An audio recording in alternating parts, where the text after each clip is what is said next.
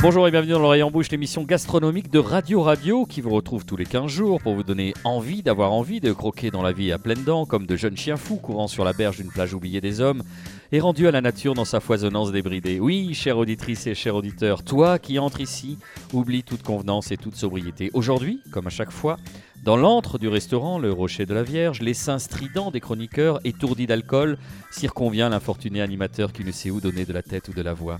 Voici, dans un bourdonnement malsain, Marina Bounour, néo-entrepreneuse 4.0, nouvelle égérie de l'Occitanie Tech, qui, après avoir trempé dans toutes les coalitions vineuses, se consacre désormais à la vente à distance de protéines animales. Nicolas Rivière, qui a fait sien le mot sociétal, en lieu et place de social, qui adore faire de l'essence, surtout en ces temps de jaunissement des gilets, qui va au coiffeur, quand le cœur l'en dit, comme eux-mêmes, qui construit des ponts plutôt que des murs. Bravo Nicolas. Michael Lecomberi, enfin, restaurateur et personne à normalité contrariée, dont les pépiments raviront les amateurs d'anecdotes qui croustillent. Ces trois-là sont souvent animés dans leur tocade et leur coup de cœur, car c'est la passion qui les habite, sans contrepétrie aucune. Et logiquement, nos invités du jour sont aussi passionnés, au propre et au figuré. Voici David Torelli et David Gilles du restaurant slash cave slash on verra ensemble, truc à faire la fête, les passionnés. Bonjour, euh, cher David, David. Bonjour, Bonjour Boris. merci de nous recevoir. Ravi de vous accueillir. Alors Nicolas, pourquoi avez-vous insisté, fait le pied de grue, envoyé une douzaine d'emails pour dire il faut absolument que les David des passionnés soient invités Bah, C'était en fait une, une évidence et une occasion, une évidence parce que dans cette émission, on ne reçoit de toute façon que des gens qui sont euh, passionnés par le métier qu'ils exercent et puis euh, le nom s'y prêtait.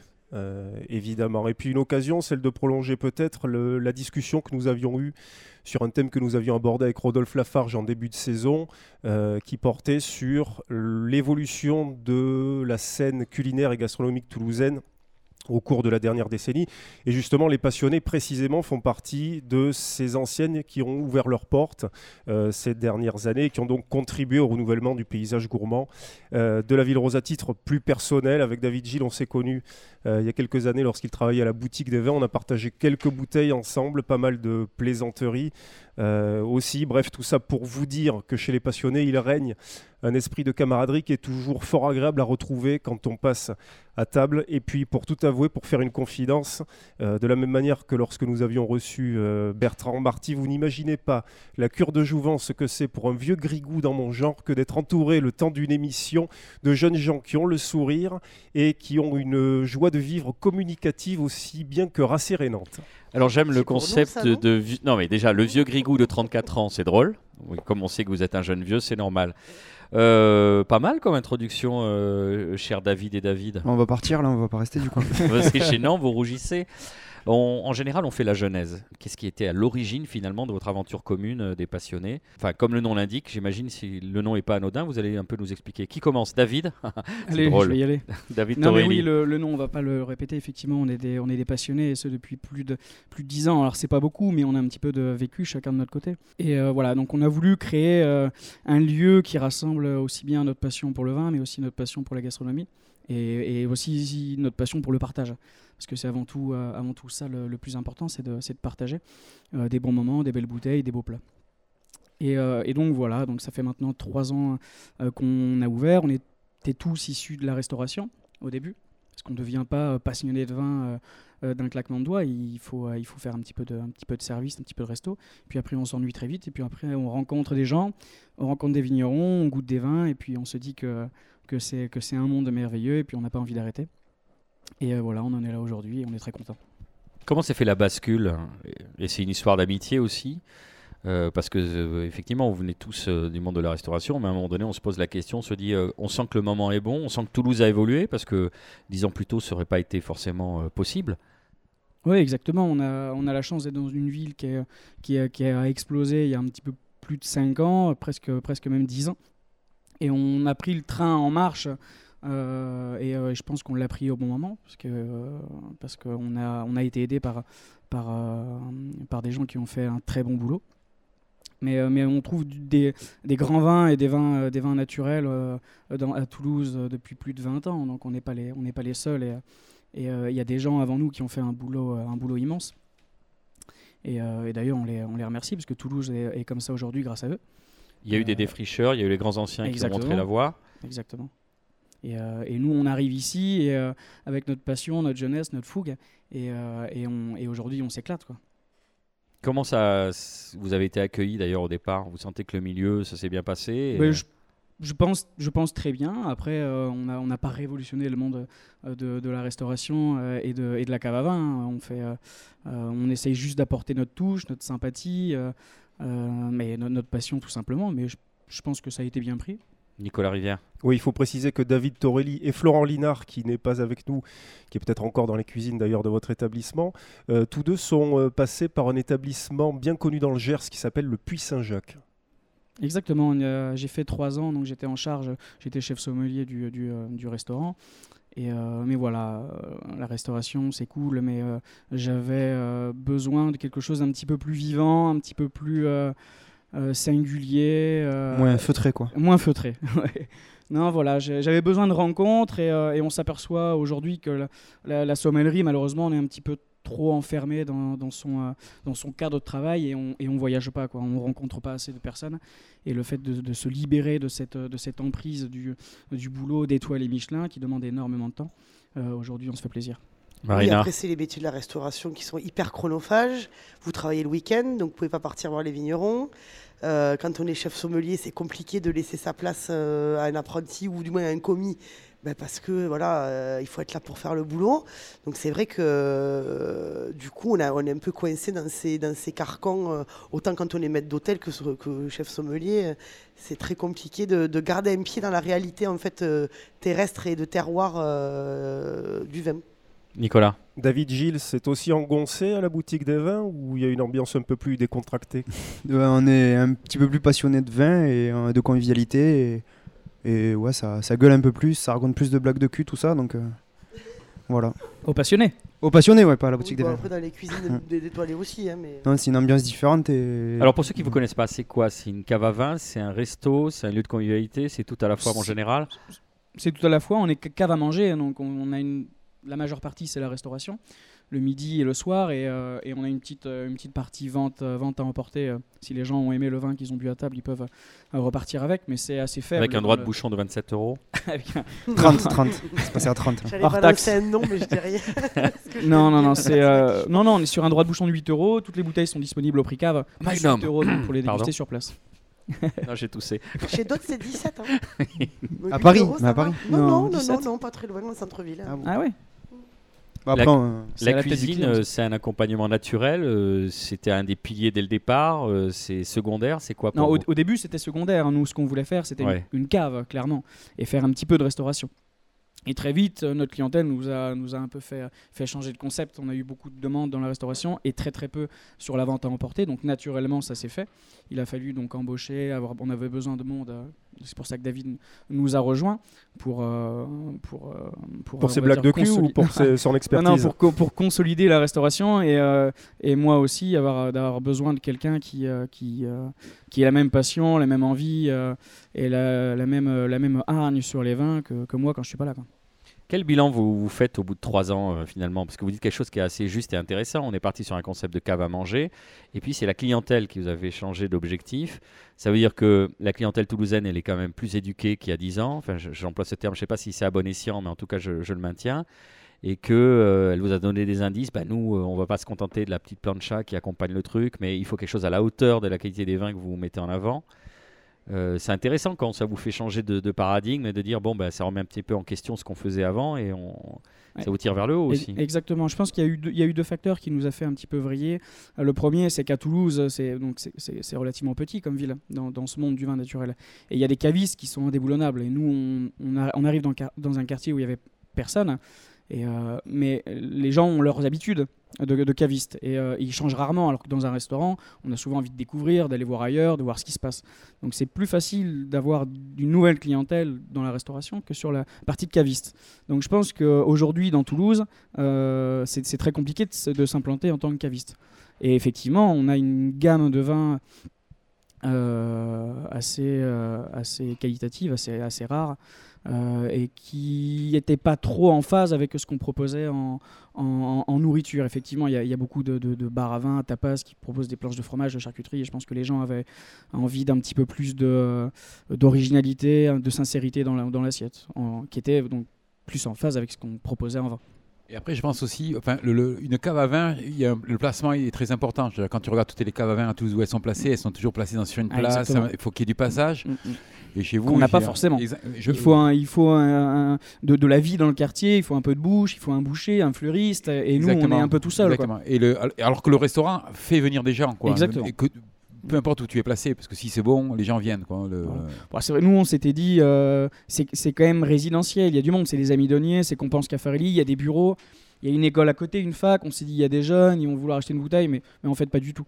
Et euh, on, avait, on avait foi en la jeunesse parce que c'est vrai que ça, on, sent que les jeunes s'intéressent de plus en plus au vin. Et euh, donc on avait foi en ça et c'est encore un petit peu tôt malheureusement. le soir à 21h, ils s'intéressent beaucoup au vin, ou le dimanche midi. Vous êtes au bout de l'avenue du Maréchal Leclerc, vous êtes comment on peut situer? C'est allée de Brienne, c'est au bout de l'avenue du Maréchal Leclerc, vous traversez le pont et vous tombez sur la Donc là encore, c'est intéressant parce que quand on lance euh, un concept, quand on lance un établissement, on fait un terme pompeux, des études de marché, on se dit, voilà, on va être typiquement cave à vin, mais on s'aperçoit que les gens nous ont fait, comme vous dites, pour réemployer votre terme, vriller vers euh, la restauration. Là, les jeunes vont venir, euh, pas du tout. Donc on s'adapte. Comment on fait? Exactement, on s'adapte. On s'adapte, pardon. On était ouvert que deux soirs initialement, bah, on en a ouvert un troisième. Et puis on avait beaucoup de demandes pour le quatrième soir, donc on en a ouvert un quatrième. Et puis au final, on se rend compte qu'on est restaurant aujourd'hui. Euh, on a toujours une petite partie de vente à emporter, mais aujourd'hui, on se, se le cache pas, on est, on est, on est devenu restaurant. David Torelli, qu'est-ce qu'on boit chez vous qu'on boit pas ailleurs?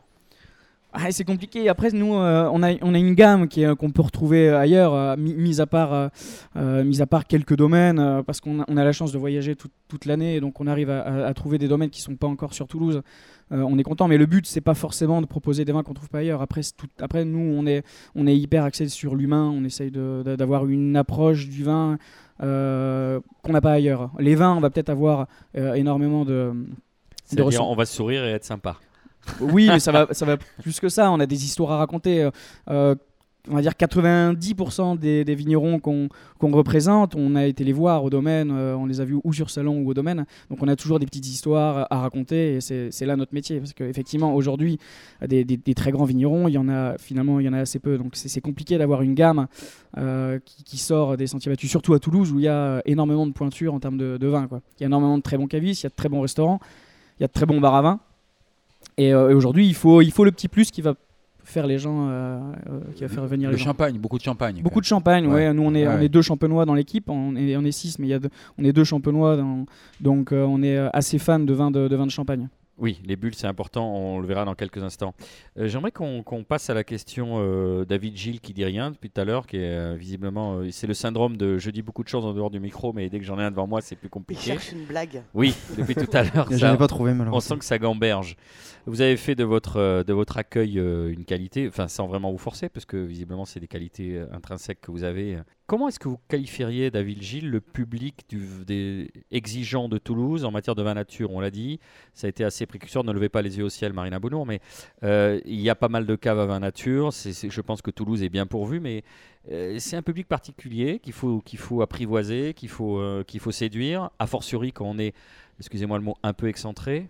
Ben, alors, euh, à juste titre, vous dites euh, excentré, du coup on l'est, on n'a pas tellement encore une grosse, grosse clientèle euh, de gens hyper pointus en vin nature. Nous, la petite clientèle qu'on a qui a une demande sur ce style de vin-là, pour l'instant en tout cas, est une clientèle, je pense, qui ne demande que le mot nature. Et, moi, j'ai toujours tendance à un peu pas les replacer, mais à préciser que c'est avant tout un produit alimentaire et que une viande, on la mange bleue ou à point, et un vin, on, le boit nature, certes, mais on le veut puissant, léger, rouge ou blanc. Moi, euh, du coup, la clientèle, on l'a un peu comme ça. Je pense que c'est un côté un petit peu euh, pas trop dans le game, quoi. Les gens qu'on a qui veulent du vin nature. Et euh, moi, j'essaie juste de repréciser ça et de repréciser que c'est avant tout du vin et que c'est un goût avant tout. Le vin n'est pas que nature. Voilà, n'est pas que nature parce qu'on n'a pas que des choses nature. comme l'a dit à juste titre David, nous, c'est des rencontres, des vignerons, des êtres humains derrière. Et on, juge une personne, un vin. Si ça nous plaît, c'est cool. Hein. Et si ça nous plaît pas, ben, on n'achète pas. C'est ça notre luxe aussi, aux passionnés. Et si c'est nature, c'est bien. Si c'est pas nature, ben tant pis. Euh, il faut tout n'est pas binaire. Tout n'est pas binaire dans la Tout vie. n'est pas blanc ou noir. C'est, euh, c'est, euh, entre guillemets, c'est ce que j'ai toujours dit, même quand euh, j'officiais euh, au marché Victor Hugo. Euh, Il y a un moment où il faut arrêter de dire parce que c'est nature, Mm. c'est forcément Ouais, bon. Alors, euh, ou parce que ça l'est pas, Mm. c'est forcément pas bon. Mm. Effectivement, comme euh, comme euh, comme tu le disais, c'est, si c'est nature et que c'est bon, c'est tant mieux. Oui, c'est tant mieux. Mais effectivement, on est sur un produit de consommation de tous les jours, entre Ah. guillemets, et que euh, on ne Oui, prétend pas guérir le un- cancer avec une bouteille de vin. Non, bien sûr. On va éviter de le donner, mais, euh, mais, euh, voilà. bien cette et donc, formule. du coup, effectivement, si vous trouvez que le gars il est super, qu'il travaille Mm. super bien, qu'il a un super vignoble, qu'il a une super idéologie, mais que par, pour une raison ou une autre, il n'est pas certifié bio, Mm. mais qu'il travaille en raisonné, en raisonnable, Ouais. enfin, du moins de manière intelligente et, et naturelle, entre guillemets, je vois pas où est le problème, et de pas le prendre parce qu'il n'est pas nature. Ouais. Et à l'inverse, c'est qu'effectivement, d'acheter un vin. Parce qu'il est nature, Mm. même si, euh, excusez-moi, mais même s'il pue le cul de Mm. bonnet, Ouais. et, mais oui, mais vous comprenez, c'est nature. euh, voilà, donc ça, moi j'aime bien ce genre Ouais, de on n'est pas du discours. tout comme ça Parce que c'est hyper euh, rassurant de voir que c'est pas qu'une mouvance, c'est pas qu'une mode. C'est-à-dire qu'en gros, vous avez vraiment des vins qui, à vous, ça Nous vous plaît ouais, et que vous avez touche. vraiment envie de mettre en avant. Et du coup, pour faire, euh, comme j'ai la chance d'être aussi en cuisine euh, ou passionné, pour faire un petit parallèle, euh, c'est voilà, c'est tout un processus qui est un petit peu notre âme, c'est qu'on essaie d'avoir aussi cette logique-là aussi en cuisine. Et euh, on essaie de, de- de faire de plus, voilà, des rencontres et de travailler avec des producteurs de fruits, de légumes en bio où les gens court. nous plaisent. On, voilà, tout ça pour euh, dire qu'on se lève le matin, pas que pour euh, cuisiner et pour faire passer des messages. Et notre message aux passionnés, c'est c'est ça, pour le vin, pour la bouffe. Quoi. Mais ce que disait David tout à l'heure, c'est les rencontres. c'est de- Je crois que les gens les plus importants, enfin nous en tant que cuisiniers, c'est le vigneron, le producteur, c'est euh, c'est mettre en avant son produit. quoi. Après le. euh, Et on- parle de, de marché, de petites villes, de Toulouse, de restaurants, de caves. euh, à un moment donné, je pense qu'on n'a rien, on n'a pas inventé euh, le fil à couper euh, l'eau chaude, comme on dit. Mais euh, à un moment donné, euh, nous euh, et David, je pense, sera d'accord avec moi. Si c'est comme ça, c'est que on essaie notre plus, pas une plus-value, mais on essaie de comment dire. Je me suis noyé là.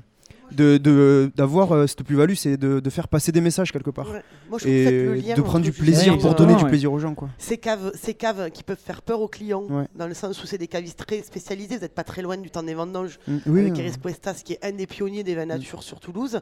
Vous- moi, je trouve que vous faites le lien, justement, en étant un peu excentré, c'est ça Ouais. qui est bien, c'est qu'il n'y a pas que l'aficionados du vin nature non, et qui va philosopher trois heures sur un blanc euh, un peu trouble. Mm. Euh, c'est ça. Non, mais je suis. Excusez-moi, je me suis lâché. Mais c'est bien parce que justement, voilà, vous faites le, je trouve le joint entre ces cavistes très professionnels, très spécialisés dans la nature, une nou- enfin, voilà, des vins qui vont être nature, mais aussi autres, et une nourriture qui va être facile d'accès avec un choix de producteurs. Et, euh, et encore, on en reparlera des producteurs de viande. Mais euh, non, pardon, la meuf qui fout le bordel. Et, euh, et, et c'est bien parce que vraiment, vous faites un joint entre les deux. Donc ça, c'est intéressant. Voir une jonction Nicolas Rivière. Oui, moi je me Une souviens, il y a eu une, sûr. Une dizaine d'années, Roland Castagnier euh, du Nabu à Toulouse, qui est bien connu, qui a formé énormément de gens ici, il avait dit le vin c'est pas naturel, c'est culturel. C'est-à-dire qu'il y a à un moment donné la main de l'homme. Voilà. Allez, une petite pause avant de reprendre le fil de nos échanges, le temps de refaire les niveaux, comme on dit chez les rivières.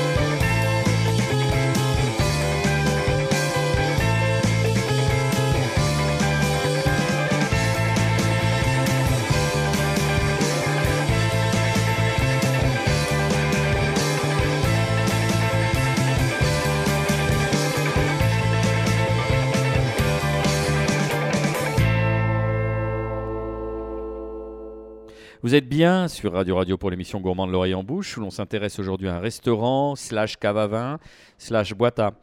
Non, les passionnés avec David Torelli et David Gilles. Je sais que David Torelli, enfin pour les distinguer, David Torelli est plus sérieux, plus posé. David Gilles, c'est l'homme des blagues dites non, je fais aussi des blagues. Euh, oh, salace. Alors, euh, cette semaine, euh, Nicolas Rivière, vous êtes déplacé dans un véhicule terrestre à moteur, ce qui nous ressemble guère. On vous voit de temps en temps en trottinette, vous adorez les trottinettes. bon, voilà, vous faites partie de ces gens qui, à 25 km/h, essayent de renverser d'autres personnes sur les trottoirs. Et je vous dis bravo pour ça. vous êtes allé à un forum, on va être sérieux deux minutes, à table citoyen organisé par la région Occitanie. Alors, sur le papier, on se dit, voilà encore quelque chose d'un peu institutionnel, mais dans les faits eh bien, dans les faits, pas du tout. Effectivement, quand c'est organisé, quand ce type d'événement est organisé par une région, surtout quand vous savez que euh, l'alimentation est la grande cause régionale euh, de l'année, en tout cas décrétée euh, comme telle, on peut s'attendre, on peut craindre qu'il y ait le robinet d'eau tiède allumé à fond, et bla, et bla, et bla, et bla. Et bien en fait, euh, pas du tout. Il y avait deux tables rondes qui étaient organisées, euh, renouer avec nos campagnes, ça c'était le titre de la première, et puis bien manger une révolution culturelle sous forme de questions, ça c'était le titre de la, de la seconde euh, table ronde. Diverses personnalités invitées, notamment le philosophe Edgar Morin, l'écrivain Jean-Claude Carrière, le sociologue Jean Viard, et puis l'agricultrice Sarah Singla, ainsi que surtout le chef Arnaud Daguin. On l'écoute. Arnaud Daguin, Bien manger une révolution culturelle, c'était le thème euh, du débat auquel vous avez participé. On est tombé si bas pour être obligé de se poser une telle question aujourd'hui en France Bon, on n'est pas tombé si bas que ça, mais quand même, euh, ça vole pas très très haut, malgré tout. C'est d'abord euh, une révolution culturelle et une révolution culturelle. En fait, on a le boulot à faire sur la grille, comme on a bien vu hein, dans le premier forum, et Sarah Sengla a été impeccable là-dessus. Elle nous a bien dit qu'il fallait retourner sur du vivant. Et de fait, ce fil du vivant qu'on va obtenir avec une agriculture du vivant, il faudra qu'il se traduise évidemment sur les étals, sur les rayons et sur les assiettes. Et c'est vrai que cette culture du bien manger, on est loin de la partager comme on devrait aujourd'hui. Pour plein de raisons, on est d'accord. Mais malgré tout, à un moment donné, il va bien falloir qu'on se retrouve tous autour de la table et autour de la cuisine pour partager non seulement la nourriture, comme on dit, mais aussi la culture qui va avec. Et comme le disait Edgar Morin tout à l'heure, la poésie que ça implique et le lien euh, qui nous réunit autour de ça. Alors ça peut paraître un peu ésotérique comme ça, mais c'est une vraie réalité. Je pense que notre futur, à tous, dépend de notre capacité à porter ça. Vous dites souvent, et vous l'avez répété ce soir, la cuisine, il ne faut pas simplement en parler, écrire dessus, il faut la faire, il faut la manger. Vous dites c'est quelque chose de polysensoriel.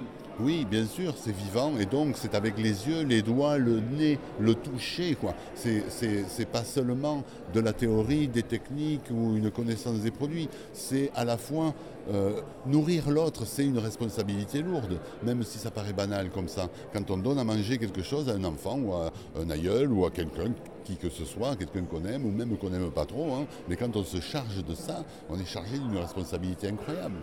Et ça met en œuvre absolument tous nos sens, c'est vrai. Et donc pour apprendre la cuisine, il faut la faire. C'est pas compliqué. Il faut faire la cuisine et puis la manger à travers les riches terres, mais aussi à travers votre engagement pour une agriculture du vivant, donc, vous avez l'impression d'être un peu seul à prêcher euh, dans, un désert ou euh, vous avez au contraire le sentiment qu'il y a de plus en plus de gens qui vous suivent dans cette démarche? Alors d'abord, c'est moi qui suis des gens parce qu'il y en a eu beaucoup avant moi. Sarah Sengla ce soir en était un exemple absolu.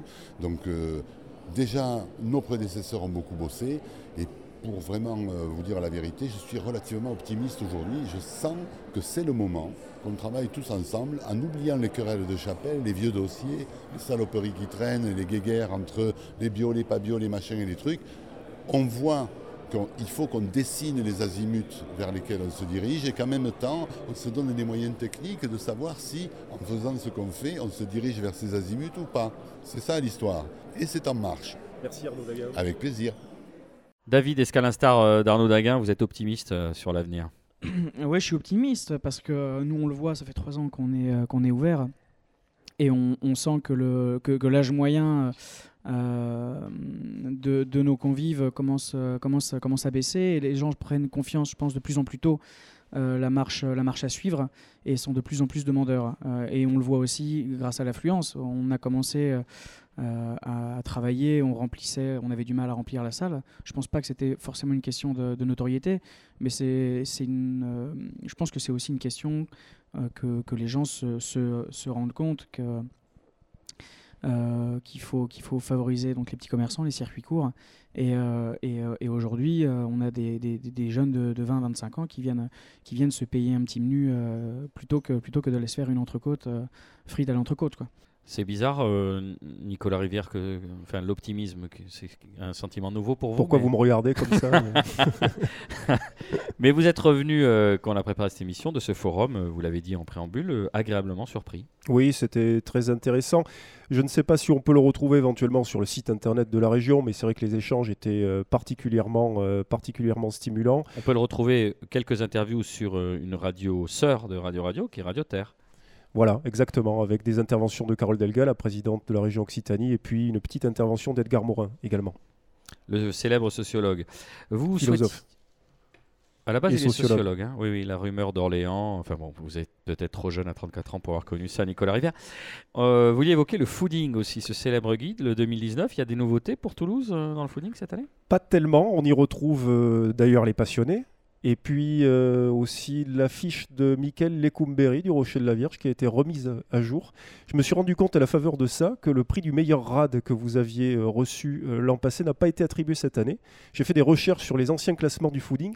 Vous êtes le seul avec le Café Constant qu'il avait reçu en 2004 à avoir été, avoir été honoré de cette distinction. J'imagine que ça vous fait un grand plaisir, Michael. Toujours. Merci. La plus grande intervention de Michael Lecombéry. Bien entendu, mais voilà, c'est mieux que toujours, bien entendu. Voilà.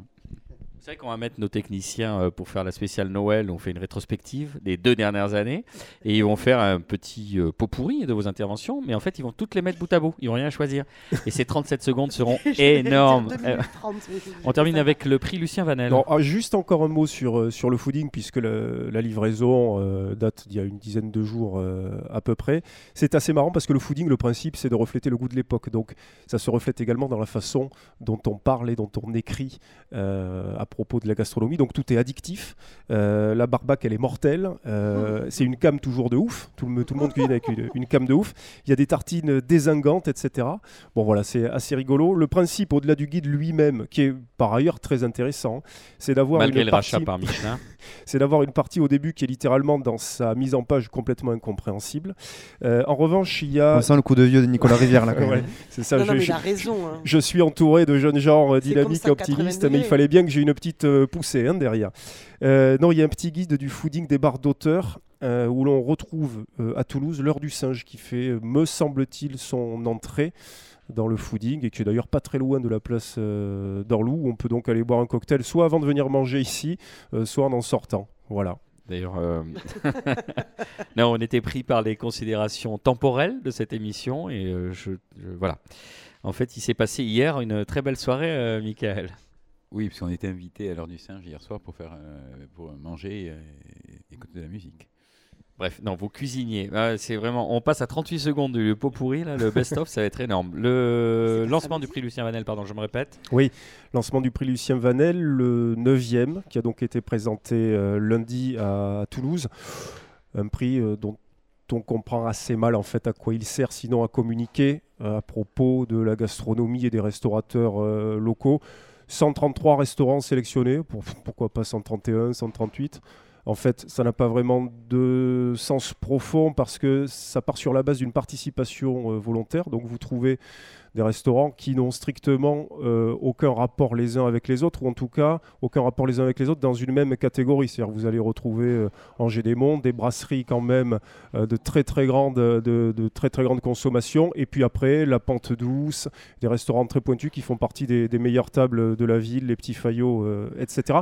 Le principe du vote est très étonnant aussi, c'est-à-dire que vous pouvez voter dans des, dans des urnes qui sont déposées dans des, dans des restaurants, vous pouvez aussi voter par courrier et sur Internet, et vous pouvez le faire en fait autant de fois que vous voulez.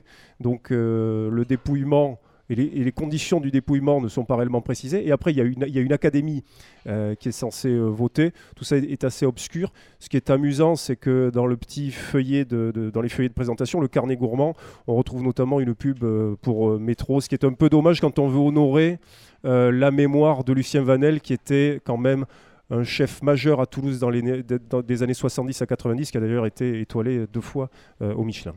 David Torelli, une réaction Ouais, j'ai rien de mieux à ajouter que ce que nous a dit euh, Nicolas. Hein. C'est, euh, c'est un livre que j'ai regardé qui, qui nous a un petit peu chagriné parce qu'on ne comprend pas trop le, fonctionnement effectivement de ce, de, ce bouquin. On a des, des gens qui font un travail remarquable sur Toulouse qui sont logiquement présents et puis derrière, oui, on va, on va, on va, j'en ai parlé à, à l'entrecôte on va dans des, dans des, dans des grosses brasseries qui respectent pas énormément le, le travail de, de, restauration en général. Et euh, donc nous, nous, effectivement, ça nous chagrine un petit peu. Et, euh, et, le fait de devoir faire quelque chose pour y figurer, soit donner de l'argent, soit euh, remplir un, un, bon, un bon coupon, nous, ça, nous, ça nous dérange un petit peu. Je préfère 100 fois le, le fonctionnement du fooding. Allez, on va voir un contrepoint qui est celui de Marina Bounour. Vous inscrivez en faux. J'aime bien cette expression. On, on se croirait sur les, les, chaînes officielles. on s'inscrit en vrai, on s'inscrit en faux. Nonobstant. Euh, Alors, vous, apportez, vous apportez pardon, une, une, nuance à ce qui vient d'être dit. Oui, donc déjà, euh, je précise, il ne faut pas payer hein, pour s'inscrire euh, au prix Lucien. Hein. Il n'y a pas d'inscription payante. Hein. Enfin, du moins, jusqu'à dernièrement, il n'y avait pas d'inscription payante. Alors après, oui, c'est vrai. Je pense que c'est un prix qui a été donné un petit peu pour flatter l'ego de certains restaurateurs toulousains. Un peu comme le titre de maître restaurateur. Moi, je trouve que c'est quand même une espèce d'esbrouf. Enfin, bref. Là, c'est une esbrouf nationale, ça, ça, ça, flatte l'ego de certains restaurateurs toulousains Bon, bah écoutez, voilà. Après, effectivement, Monsieur Vanel, euh, c'était une grande figure de la cuisine euh, toulousaine. Euh, il a formé pas mal de gens. C'était quand même une référence sur pas mal de recettes. voilà. Mais c'est payant? Non, non, c'est pas ça. Regardez le nom des, récipiendaires. Il se trouve, pour être totalement, parce qu'on est dans la transparence absolue dans cette émission, on en a fait notre credo, notre oriflamme euh, quasiment, que vous avez quand vous étiez encore dans vos jeunes années, encore oh. fringante, encore une. Je vous remercie, il y a 4 vous croquiez la vie à pleines dents il y a 5 ans. Euh, vous avez reçu ce prix? Oui. Oui, le prix Et on vous avait offert une Clio 2. J'aurais bien aimé. Essence, ce qui vous permet aujourd'hui d'être en critère 3. J'ai eu, un trophée très moche. Mais euh, écoutez, moi j'avais 25 balais ou 26. J'étais ravi d'être élu. voilà, avoir un prix Lucien Vanel féminin. Bon, après, voilà, comme dirait Blanche Gardin, je suis bien tombée, quoi. C'est-à-dire qu'en gros, c'était l'ouverture des prix féminins on n'était que quatre nanas à bosser dans, le métier. Donc, euh, bon, comme j'étais un peu plus connue de que les autres. Euh, oui, Nicolas Rivière, merci de cette sympathie. Mais bon, ça fait petit taquet. Hein, ça fait toujours plaisir. Ça flatte l'ego pas d'ambiguïté sur, euh, sur ce prix. On n'en veut absolument pas aux lauréats, d'ailleurs, qui sont pour certains des restaurants, des restaurateurs qui travaillent, euh, très, très, bien. Voilà. Donc, euh, Il veut continuer à pouvoir y aller, Nicolas Rivière. Donc que les choses soient claires. Mais en revanche, j'ai posé, posé la question à Jean-François Galli, qui fait partie du, secrétariat de, de l'Académie du prix Lucien Vanel, et je lui ai demandé, mais est-ce que c'est un prix qui est identifié d'une part par les Toulousains qui ont moins de 40 ans, et alors je parle même pas de ceux qui habitent pas à Toulouse. Voilà. Donc à la limite, j'ai envie de dire à quoi ça sert? Ça sert à rappeler qui était Lucien Vanel. Et déjà pour moi, c'est pas mal. Allez, on se retrouve dans quelques minutes, le temps d'une respiration musicale, avant de se retrouver pour notre euh, dernière partie d'émission. À tout de suite.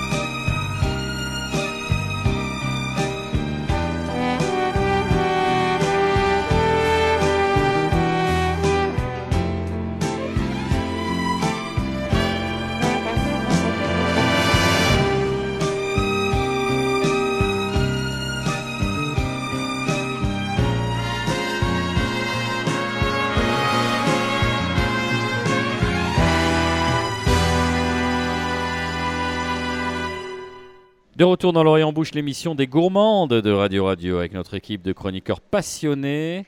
C'est le moment où chacun donne libre cours à ses envies et les fait partager.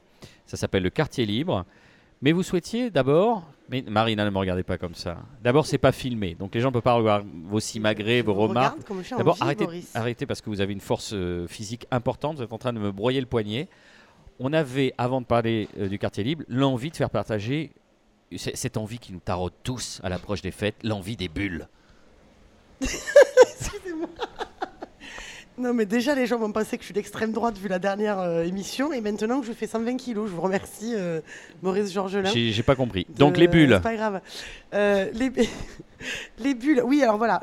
effectivement, on avait fait une émission précédente où j'avais un peu expliqué les, les, différentes étapes de la fabrication du champagne.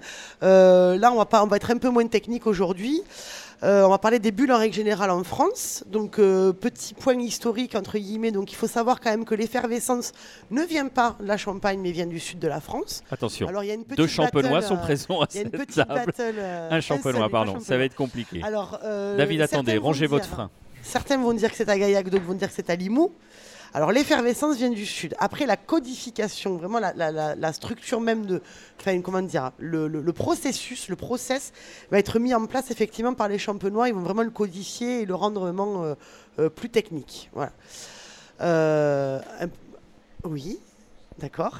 Donc voilà, donc ça c'est le champagne. Donc les bulles, en fait voilà, on va avoir tout ce qui va être donc champagne pour la région pour la région Champagne et uniquement en Champagne. On ne peut pas appeler Champagne un vin effervescent fait ailleurs qu'en Champagne. Donc ça, il faut bien le savoir. Sinon, c'est une tromperie, c'est une, c'est une fraude. Et après, nous allons. Il y a des gens qui croupissent en prison à cause de ça. Il faut le savoir. beaucoup, des Espagnols, un Italien un peu louche. Un fan de cava. Donc, on va avoir euh, en France donc les champagnes, tout ce qui est blanquette et crément, qui vont eux avoir cette méthode fameuse champenoise, donc euh, de, prise en mousse en bouteille par adjonction de liqueur. Et on va avoir tout ce qui est blanquette ancestrale, qui eux euh, vont être un petit peu comme les pétillants naturels, des prises de mousse naturelles. C'est-à-dire qu'en gros, on va pas aller jusqu'au bout de la fermentation, on va conserver encore ce gaz présent qui se crée naturellement lorsque la, la levure mange le sucre et on va les emprisonner, les embouteiller encore en, trois quarts de fermentation. Donc là, on va avoir des gammes aromatiques plutôt sur le fruit, des choses beaucoup plus rafraîchissantes, avec une bulle un peu plus fugace, étant donné que c'est une fermentation encore spontanée. Et on va avoir vraiment voilà, beaucoup de choses en France. Ce qu'il y a de très intéressant sur ces pétillants, sur ces bulles, c'est qu'elles sont très souvent bien moins cher qu'un vin de champagne, euh, voilà, qu'un champagne, et que on peut vraiment se régaler autant sur des créments ou sur des blanquettes de limou, ce genre de choses, euh, que sur des champagnes qui vont être à 20 euros et qui vont pas forcément être très beaux. Donc je privilégie voilà, de boire des blanquettes, de boire des créments quand on n'a pas trop les moyens, ça peut être vraiment une très bonne idée pour les fêtes. Je vais dans votre sens parce qu'à l'époque, bon, moi qui suis le plus âgé à table, euh, la blanquette de Limoux, il y avait une connotation, il y avait presque un, stigma social en disant bah, il n'a pas les moyens de se payer un champagne, donc on prenait une blanquette. Aujourd'hui, il n'y a plus de honte, au contraire. On redécouvre Surtout ça. depuis que les passionnés existent. Hein, oui, bien sûr. Avec un travail de fond depuis trois ans en fondamental à Toulouse sur les passionnés qui mettent en avant le crément, la blanquette. Non, le champagne à moins de 30 euros. Oui. D'artisan. Surtout la champagne. Pauvre. Ah si, il faut venir tout ça, Boris. Je pas. Mais là, vous n'allez pas dans mon sens, cher David. Moi, ce que je voulais dire, c'est que le crément et la blanquette a perdu ce, ce côté un peu euh, un peu cheap, un peu, on n'a pas les moyens, donc on vous, met une blanquette. Non, mais euh, on a le droit de réagir, mm. hein, mais les deux. Non, non, je, suis, je, suis, vraiment d'accord avec vous. Hein. Les, les, créments aujourd'hui, pour moi, c'est le, ça fait partie du futur. Il y, a des, il, y a des, il y, a des, grands vignerons qui font des choses extraordinaires, qui ont des superbes terroirs, qui font des vins blancs excellents et qui, euh, et qui se permettent un petit peu de folie et qui font, des, et ils font donc des créments. Comme Marina l'a dit, ce sont bien évidemment des champagnes faits hors de Champagne. on en trouve énormément dans la Loire, dans le Jura, à Limoux bien évidemment. Et, et on peut trouver des pépites extraordinaires. David Torelli, un coup de cœur justement? Euh, J'en ai plusieurs. Hein. Si, euh, si, on parle des rois euh, du, du, Crément à Limoux, c'est le domaine des Hautes-Terres.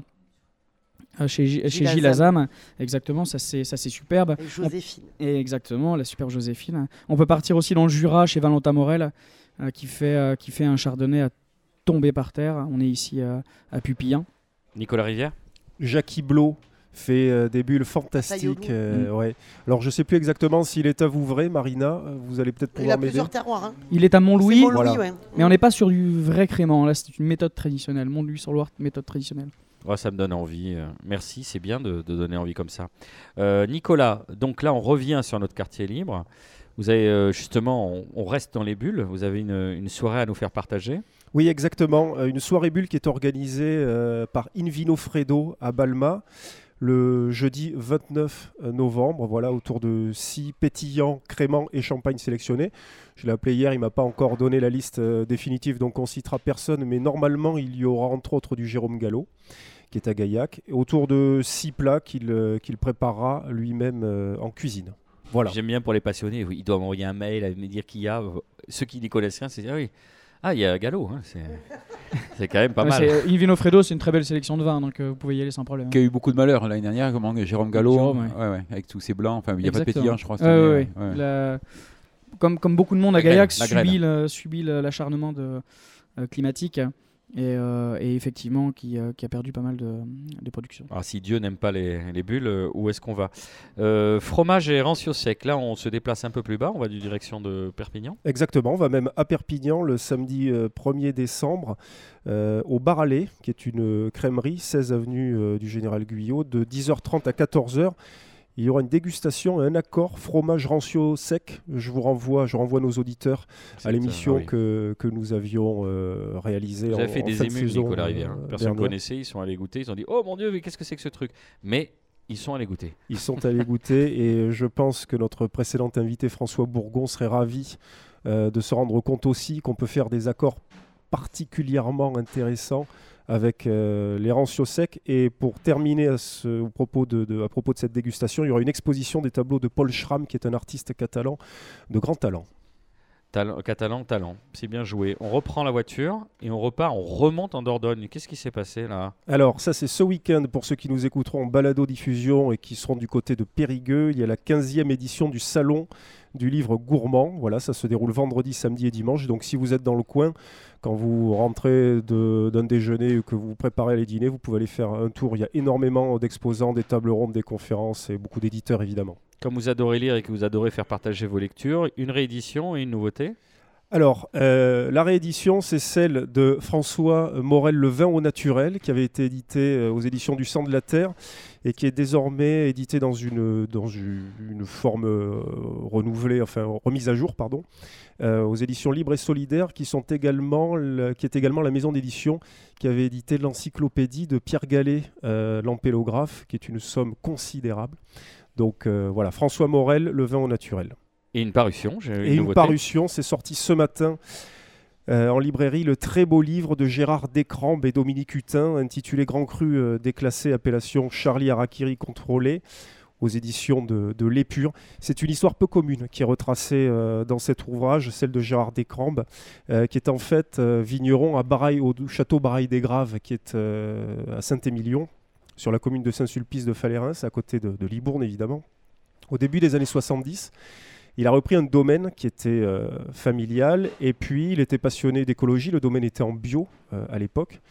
Et il a envoyé une lettre à la rédaction d'Arakiri pour essayer de leur vendre du vin en leur disant si vous m'en commandez, euh, je, ferai encadrer le bon, je ferai encadrer le, bon de commande et je le mettrai dans mes chiottes.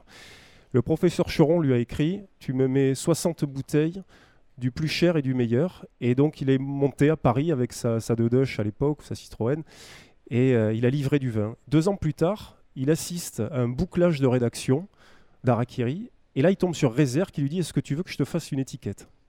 Banco, Rézère lui fait une étiquette, et il y a eu 40 millésimes étiquetés par, je vous les donne dans le désordre, Cavana, GB, Lefred Touron, Ciné, Tinius, Wolinski, Topor, Willem, Vuillemin et quelques autres. Évidemment, l'aventure a pris un énorme coup dans l'aile le 7 janvier 2015. Il n'y a plus vraiment l'envie, si vous voulez, euh, de dessiner des étiquettes de la même manière. Le domaine existe toujours, c'est le fils de Gérard qui l'a repris, qui s'appelle euh, Olivier. Et puis évidemment, ce livre vaut par les textes, non seulement de Gérard Descrampes qui raconte son histoire, mais aussi du journaliste Dominique Hutin, qui est un spécialiste évidemment du vin. Donc c'est à la fois un ouvrage qui apporte énormément de connaissances, qui est un voyage dans le temps, qui raconte une histoire, là encore, de passionnés. C'est sorti aujourd'hui aux éditions de l'Épure. Vous le trouverez dans toutes les bonnes librairies. Très bien, on n'a peut-être plus envie de faire des étiquettes, mais on a toujours envie de faire la nique aux terroristes en buvant du vin. Et donc on les emmerde profondément. Marina, un quartier libre. Oui. Un dîner particulier. Hier soir, au numéro 5 Wine Bar, donc je rappelle, deux fois championne du monde. Alors là, j'ai une petite, euh, petit scud aussi. Il faut s'inscrire, hein, pour, euh, pareil, hein, pour être champion du monde. Alors après, il a une carte des vins de fou. Il a une sélection qui est, on aime ou on n'aime pas, mais qui est euh, énorme. Euh, c'est un garçon qui, c'est un garçon qui est qui est hyper, euh, hyper brillant dans son métier, très grand dégustateur. Qui il? Thomas Cabrol, pardon, le propriétaire de numéro 5 mmh. Wine Bar. Pardon, c'est vrai que je n'ai pas précisé. Donc hier soir, il y avait comme invité, enfin comme guest ami de la Pente Douce, sur un menu qui était euh, spécial euh, gibier. Donc palombe, on a eu palombe, on a eu perdreau, on a eu lièvre à la royale. Donc techniquement, il n'y a rien à dire. C'était très bon. C'est voilà, c'était très bien. J'attends le mai. Non, y a, en fait, il n'y a pas de, non, il a pas de mais sur, sur l'endroit. C'est juste que, en fait, je pense qu'avec mon compagnon, on n'est pas fait pour ce genre d'endroit, un peu trop chichi pompon et, euh, et euh, c'est très beau, on mange très bien, c'est pas du tout le problème. C'est juste que nous, dans ce genre d'endroit, on s'ennuie, quoi. Voilà. On préfère le Rocher de la Vierge, Michael, le Coumberry. Mais euh, voilà, non, non, c'est un très bel endroit, on mange très bien. Et, euh, et c'est un garçon qui, va, qui est en train de faire, Thomas Cabrol, qui va refaire tout son sous-sol pour vraiment mettre, installer un vrai pôle restauration, qui a une véritable envie de développer sa cuisine. Et je pense qu'il le mérite parce que c'est un garçon qui est talentueux. Et euh, voilà, donc incessamment sous peu, il va véritablement, il va perdre 10 couverts, mais par contre, il va vraiment le développer en tant que restauration pure. Mais il va pas perdre son titre de champion du monde, j'espère. Non, je ne pense pas. Je ne pense pas. Il garde sa ceinture, comme on dit. Si vous voulez, c'est des personnes comme lui. Il me faut un peu penser comme des, vignobles comme Thomas Gassac, qui sont des grandes grandes enseignes, qui ont enfin anciennes, pardon. le mot est pas, est pas très bien choisi. Thomas Gassac aujourd'hui, on lui crache dessus, donc c'est un vin euh, fait dans l'Hérault à Agnan précisément. Sauf que sans des personnes comme ça, euh, il n'y aurait pas eu ce spotlight sur les sur la sur la région euh, du Languedoc-Roussillon. Donc effectivement, c'est des, des, des, grands noms, c'est un peu des grandes machines dans le pas dans le sens où on brasse du monde, mais c'est des, choses euh, un peu rutilantes, un peu bling-bling. Mais malgré tout, ça amène la lumière euh, sur des villes comme Toulouse à l'étranger. Et ça, c'est quand même euh, hyper intéressant et hyper important. Donc on aime ou on n'aime pas, mais qualitativement, quand même, il n'y a rien à dire. Voilà. On, on, reproche pas au Five Wine Bar, même si c'est une, une adresse que je respecte infiniment pour la carte des vins, effectivement, et pour le parcours de Thomas Cabrol. Mais on parlait d'humain tout à l'heure. Et moi, c'est clairement des. Euh, c'est pour ça que, euh, je, te rejoins sur le, sur le sujet de Michael et du Rocher de la Vierge. C'est que ça manque clairement d'humain et d'histoire. Mais c'est euh, un lieu qui, qui aussi fait du. Après, c'est pas ce qu'on recherche quand on va au numéro 5. Exactement. Voilà, on y va pour goûter pléthore de vins, de, de, références étrangères. voilà, on y va. Il y a ces, ces fameuses machines à cartes hein, où vous pouvez déguster. Moi, déjà, ça, rien que ça. Ça met un peu de distance par rapport à l'aspect charnel du vin. Oui, bien sûr. Alors moi, ça m'a permis de pouvoir goûter Ikem, chose que j'aurais pas pu faire, me payer, j'aurais pas pu me payer une bouteille. Donc du coup, effectivement, j'ai pu goûter Ikem. On la retrouve sur l'envie, euh, au Carme. Euh, voilà. Mais je trouve que dans une cave à vin, c'est pas grave, enfin c'est pas gênant, alors que dans un bar à vin, ça coupe un peu le côté justement émotionnel et relationnel qu'on peut avoir entre le, le, consommateur et le patron. Et du coup, c'est voilà, c'est pas c'est pas mon délire, c'est pas ma cam quoi. Nicolas Rivière. Euh, Alors que si tu étais passé il y a quelques dimanches euh, à la boutique d'Event, tu aurais pu boire une grange des pères euh, avec David Gilles, parce qu'évidemment elle avait un pet. Hein, ah, elle était bouchonnée, ouais. mais bah, je le faisais moi, j'étais au marché aussi. Hein, non, mais elle était vraiment bouchonnée. Enfin, pour le client, elle était bouchonnée quoi. Mais tant mieux pour vous. Mais tant mieux pour nous. c'est clair. David Torelli. Non, non j'ai euh, pas grand chose, euh, pas grand chose à, à, raconter, mais euh, pour, pour, pour rebondir sur le. Qu'est-ce qu'on disait déjà? le numéro 5. Ah oui, non, non. non, non, non, moi je, je, je, veux pas critiquer, je veux pas critiquer le, numéro Alors vous savez, on va faire un truc différent, c'est que c'est le quartier libre, vous allez plutôt nous parler d'un coup de cœur. Un coup de cœur. Avec plaisir. Non, moi c'est un coup de cœur de, au niveau, plus, plus au niveau restauration. Il y a énormément de belles tables qui sont installées aujourd'hui à, Toulouse dans les deux ans qui viennent, de, qui viennent d'arriver. On parle de l'équilibre, on parle de la promenade, on parle des donnes, euh, des, euh, euh, des, des, personnes qui tirent vers le haut la restauration toulousaine. Et il y en a un dont on parle très très peu. C'est un ami à moi, c'était l'ancien maître d'hôtel du Puy-Saint-Jacques, avec qui on a fait trois ans, et qui, qui est placé à la Sépierre sur un restaurant qui s'appelle l'Épicurien qui est juste en face de, l'hippodrome, qui fait un travail remarquable, qui s'est épaulé d'un très grand chef qui a travaillé chez Bocuse. Et, voilà, il fait, il fait quelque chose, il fait une cuisine qui est hyper raffinée, un service tip top mais sans chichi. Et aujourd'hui, je pense que c'est une des futures tables toulousaines. Son grand problème, c'est la communication. Il communique très peu, il est dans un endroit qui est assez effacé. Et euh, mais euh, j'invite tout Vous lui avez dit, euh, tu as trouvé un endroit plus galère que nous encore. Voilà, exactement. L'hippodrome. ouais, ouais. Voilà, exactement. Moi qui ai vécu un peu dans le coin, pas loin, là, boulevard Koenig. Mais ce coin-là a besoin de ça, parce qu'il n'y avait rien comme restaurant de qualité. Donc, c'est très résidentiel, et mais il faut, il, ça, ça, vaut le, ça vaut les 10 petites minutes de voiture parce que la cuisine est vraiment remarquable. C'était la recommandation de David Torelli. David Gilles, votre coup de cœur, votre quartier euh, libre. du coup, moi, je vais parler juste d'un vigneron qu'on va bientôt recevoir au Passionné. C'est une rencontre, euh, je suis toujours le côté marketing. Non, il s'appelle Thomas. Je sais pas si j'ai suffisamment dit les passionnés, donc je voudrais redire les passionnés. je sais pas si vous connaissez notre établissement, qui s'appelle Les Passionnés. Ouais, j'y vais tous les jours. Euh, donc Thomas Batardière à Rabelais-sur-Layon, au sud d'Angers. Coup de cœur de par les vins et aussi de par l'approche du vin en lui-même. C'est euh, une personne qui nous a parlé euh, pendant une bonne, allez, une bonne heure de, de, ses vins et qui nous a parlé de ses vins comme un, humain et qui parlait de pas de d'arômes de cassis, d'ananas ou de banane parce que ça ça me gonfle hein, mais qui parlait de fruits lumineux, de fruits sombres et d'énergie dans les vins. Et ah, c'est quelqu'un qui m'a touché parce que c'est il a il désacralise un petit peu le côté technique qui m'a toujours emmerdé dans la sommellerie et euh, vous allez partir en vacances avec Marina Bounour, vous Ça va être bien. on aurait besoin, avec des carrés de côte maturés sur le, le, dos, on aurait euh, besoin de, sur le toit de, la plus de gens comme ça, de Thomas Batardière, de Rabelais sur les euh, voilà, qui fait des vins déjà top et, qui parle de, de nature, d'environnement, d'énergie, de fruits lumineux, de choses comme ça. Quoi. Et ça, ça m'a touché beaucoup. Et on pourra les goûter aux passionnés à partir de bientôt. voilà. encore une copaine, comment il s'appelait celui qui faisait la biodynamie là Allez avec euh, sa secte là. Ah, Rudolf Steiner. Voilà. Euh, Michael, votre coup. ah, Michael vient de sortir de son hibernation temporaire. C'est la blague récurrente, excusez-nous. Tu fais les lancements comme tu as fait avec Nicolas et moi, pareil. Donc maintenant, dans premier. Si on avait répété, j'aurais pu le faire. Euh, non, trois petites choses. Donc, mercredi 28 novembre, on reçoit, nous, au Rocher la Vierge, la cave à manger de Biarritz, chez Bibi. Donc, avec des côtes de veau à Turia, tout ça. Voilà, donc c'est, ça va être cool. Euh, vous le vendez super bien comme d'hab. J'ai envie là, ça me fait plaisir de venir chez vous. Euh, prolongement d'une émission qu'on a fait sur le bœuf avec Bertrand Marty, là sur France Culture en podcast. Vous avez, euh, c'est c'était la semaine dernière, donc en quatre épisodes, c'est euh, ah tu m'as perdu la page bien sûr. mais non mais je sortais votre anti-sèche et je vous ai perdu la page. Bon, on improvisera, on va improviser. Excusez-nous, c'est pas aussi discipliné habituellement. Et donc, donc voilà, c'est les rendez-vous de l'émission de les rendez-vous de l'écho. Ça s'appelle Les batailles de la viande en quatre épisodes. Euh, première, euh, premier jour, histoire euh, de l'homme au carnivore, donc du Moyen Âge à maintenant. deuxième, c'est l'itinéraire d'un beefsteak.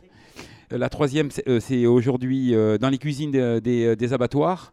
Et euh, demain, je ne sais pas, vous, euh, vous verrez en, en écoutant, c'est super, c'est euh, instructif, il y a pas mal d'humour en plus, c'est très très bien. Et à propos d'émissions, il me semble que Marina souhaitait évoquer deux émissions sur, le bouchon, voilà, sur le bouchon lyonnais, sur le vin nature. Alors le premier, c'est Enquête de vin nature qui était très, très chouette, qu'on peut revoir en podcast euh, sur France 5. Et le deuxième, c'était sur les bouchons, donc les bouchons lyonnais, et en gros sur euh, bah, ce qu'il y a de vrais bouchons lyonnais et les attrapes touristes. Ah, vous disiez qu'il n'y en avait même pas une euh, trentaine une petite trentaine au, final à Lyon. Grosso modo, il y, y, a encore que même 30, c'est vraiment très gros. Il y en a 10 vraiment historiques. Vraiment, euh, voilà. Et euh, c'est des petites émissions qui sont pas très longues, de 50 minutes, qui sont très bien faites, parce que souvent sur France 5, il y a quand même des belles émissions. Et il y en a une autre aussi euh, sur la, qui était passée sur la 5 la semaine dernière, sur le vin nature, justement, sur la 5 Ah, pardon, excuse-moi. Mais dis donc, monsieur Lukumberry, on l'écoute bon. Est-ce que vous recevez vos, courriels Je sais que vous les imprimez régulièrement, mais là, Michael. Et Dernier coup de cœur, Michael. Ouais, un petit livre toujours hein, de, recettes. Non, c'est un best-seller, mais il faut en parler toujours. C'est le répertoire des saveurs. Vous avez des aliments dans votre frigidaire, vous ne savez pas quoi en faire. Il y a tous les accords possibles, inimaginables dans le monde entier. Voilà, vous avez une betterave, vous avez des anchois, vous, vous regardez, vous allez dans, le répertoire. Dans le vous une recette à la Gaston Lagaffe. On peut euh, se référer à faux betterave. Non, mais vous avez des asperges, vous allez donc dans le répertoire. L'asperge, ça va donc avec l'amande, avec l'anis, cacahuètes, champignons, citron. Et à chaque fois, donc vous avez la page, vous y allez, cacahuètes avec. Euh, avec Voire asperges. asperges, asperges, Et vous avez, vous avez une petite recette. hein, voilà. Ah ouais, c'est- ça donne envie. Hein. Vous Et pour créer, pour les gens qui, savent, euh, qui ont des Non, choses, qui mais savent pas bien. comment les Oui, oui, cuisiner, ça c'est génial. quoi. les goûts, c'est super. Après, on a des réflexes. Après, on a, d'autres- on a des bons réflexes. Complètement d'accord. Alors, euh, comme il reste quelques minutes, je vais me fendre moi-même à titre personnel, moi je. Euh, je voulais citer les passionnés d'abord. Et donc, préciser que, je ne sais pas si vous connaissez le restaurant Les Passionnés, préciser que dans un, il y a quelques jours dans le journal de 20h de France 2, un sujet particulièrement intéressant sur la saucisse de Morteau, euh, de Franche-Comté, j'imagine que vous la connaissez, avec une production qui est réglementée par un cahier des charges qui est fixé par les, au- les autorités, comme beaucoup de choses en France.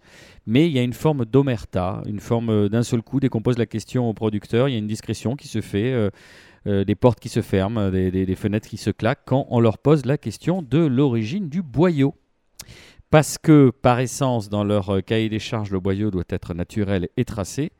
Et d'où vient-il à 90% De Chine Évidemment. Alors il reste Nicolas Lotelier qu'on va citer, puisque c'est l'un des derniers boyaudiers à faire du Made in France, qui explique qu'il a vu sa filière disparaître en 10 ans pour des raisons à la fois d'utilisation d'eau, de main-d'œuvre, de technique, de coûts.